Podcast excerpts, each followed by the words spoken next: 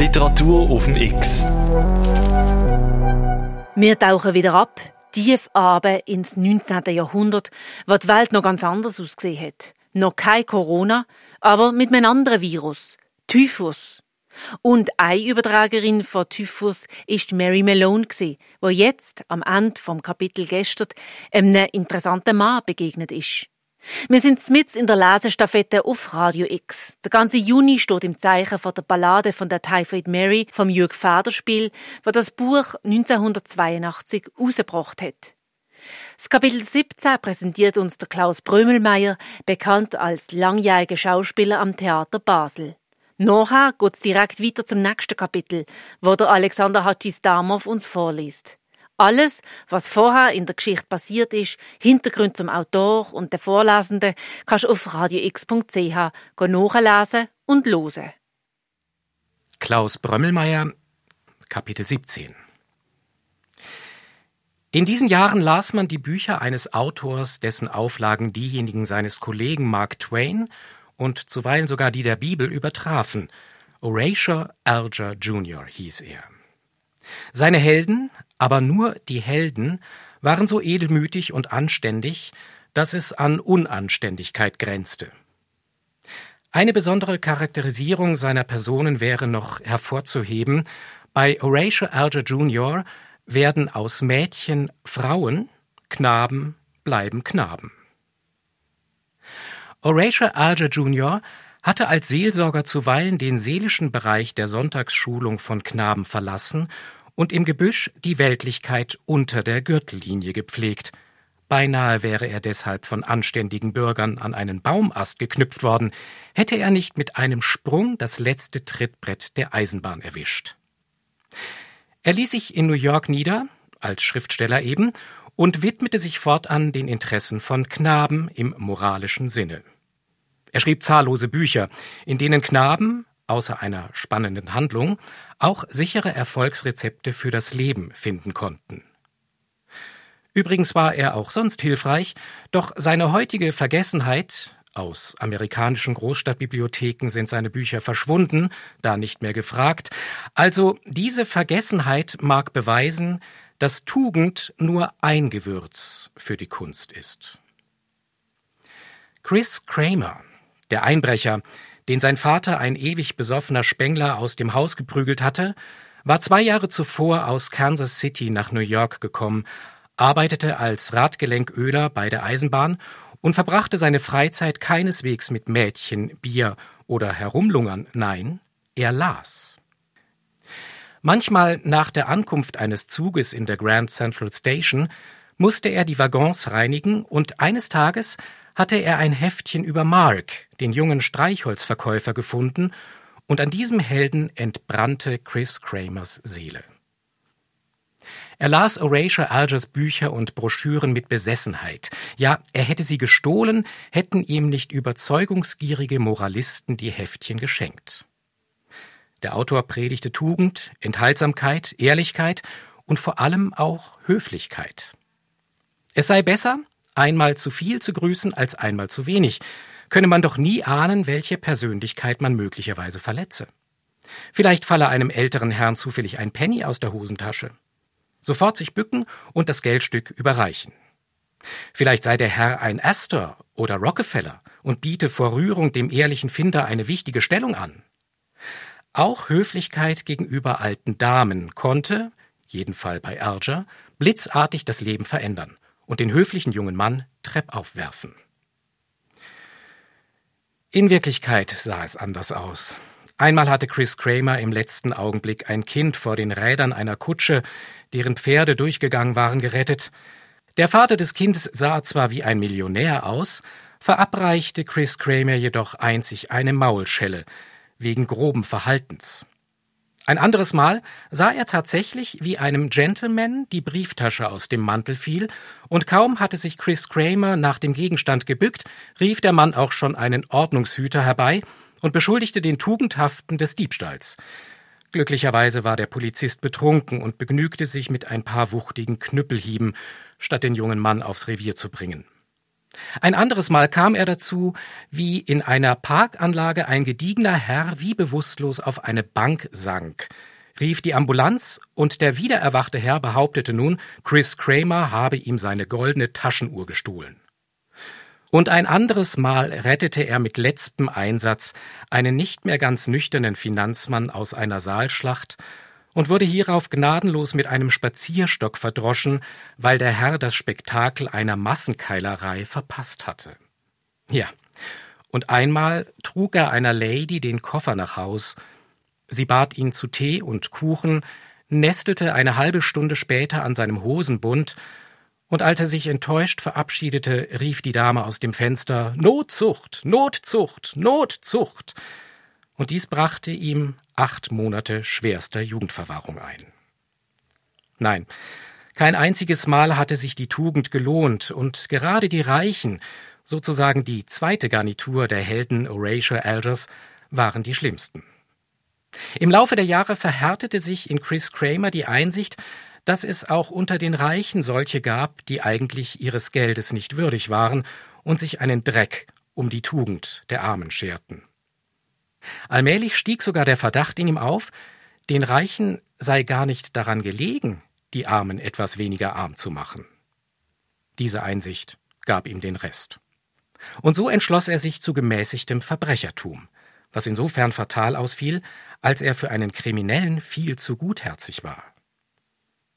Die Macht der Reichen kannte er nun, und so beschränkte er seine Gesetzesübertretungen auf Angehörige des Mittelstandes. Dadurch entstand allerdings eine zweite seelische Krise. Die Bevölkerung der Stadt bestand zu 19 Prozent aus Reichen oder zumindest Wohlhabenden und zu 72 Prozent aus Armen, wodurch er seine Räubereien auf die verbleibenden 9 Prozent des Mittelstandes beschränken musste.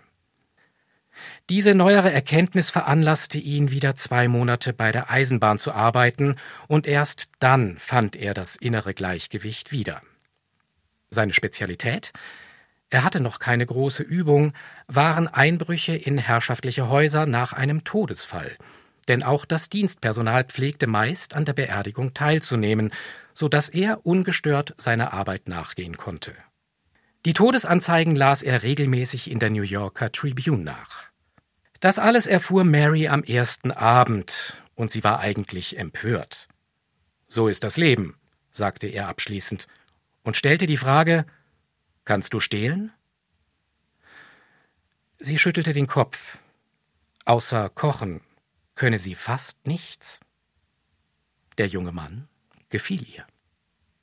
Und jetzt gebe ich den Stab weiter an Alexander Hadjistamov. Kapitel 18 Chris Kramer verbot Mary, die Trauerwohnung in Ordnung zu bringen. Sie solle ihre Sachen holen und mit ihm kommen. Er selber benutzte die kurze Wartezeit und raffte ein paar Gegenstände zusammen, die sich unschwer in den Taschen und unter dem Mantel verstecken ließen. Chris Kramer war 23 Jahre alt, ein Hühne mit Kindergesicht. Unter seiner gewölbten Stirn lagen finstere Augen. Das heißt, sie wirkten bloß so, weil er die dichten Augenbrauen wie in ständiger Anstrengung zusammenzog. Er hatte gigantische Hände mit Grübchen über den Knöcheln, und sein Haar legte sich in blonden Schrauben. Doch für Mary zählte eigentlich nur dies. Chris Kramer erinnerte sie an Malone, den Koch, an dessen Seite sie sich während fast der ganzen schrecklichen Fahrt der Leibniz befunden hatte. Ich glaube ja, sagte Mary, als Chris Kramer sie an jenem ersten Abend bei sich zu Hause fragte, ob sie noch Jungfrau sei, und er fügte hinzu, es sei ihm dies eigentlich sowieso egal. Er hatte vier Äpfel an einen Eisenspieß gesteckt und schnitt nun dünne Scheiben von einer Speckschwarte, die er um die Äpfel wickelte und mit winzigen Nägeln befestigte. Man dürfe, erklärte er, die Nägel nicht vergessen, so wie man beim Verspeisen eines Fisches die Gräten nicht vergessen dürfe. Im Kamin loderten Kistenhölzer, die er mit zersägten Aststücken belegte, um eine feste Glut zu schaffen. Holz war nicht rar, es war überall zu finden. Es lag an der nächsten Straßenecke wie Strandgut. Er hustete. Schlechter Rauchabzug, sagte er. Er wischte die Hände ab, fragte, ob ihr seine Behausung sonst gefalle, und Mary nickte begeistert. Es war eine seltsame Behausung. Chris Kramer hatte unzählige Stofffetzen aus Kleidern, Röcken, Hosen und Mänteln an den Wänden befestigt.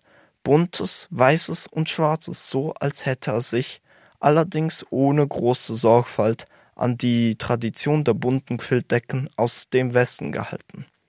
Nach einer Pause fragte er, woher sie denn eigentlich komme. Irland, antwortete sie ohne zu zögern. Er äffte sogleich lachend den unverkennbaren deutschen alemannischen Akzent nach und fügte hinzu, er könne freilich auch irisch hören, aber ihr Englisch sei auch für den hintersten Irländer zu miserabel. Mary schwieg. Sie ließ sich ihre erfundene Identität nicht nehmen. Essen wir, schlug er vor. Willst du Brot? Sie nickte. Er schnitt zwei Stück ab und ließ die Scheiben achtlos auf die Tischplatte plumpsen. Mary war empört und suchte nach einer Formulierung, die kurz sein musste und sie nicht verraten konnte. Brot kommt von Gott, sagte sie. Ja, antwortete er ungerührt. Schweinebraten auch. Er zog die dampfenden Äpfel vom Spieß, umhüllte sie mit einem Stück Zeitungspapier und legte sie diesmal sorgfältig auf den Tisch. Nimm, Sie gehorchte. Du heißt also Mary. Und weiter? Mary. Mary Malone.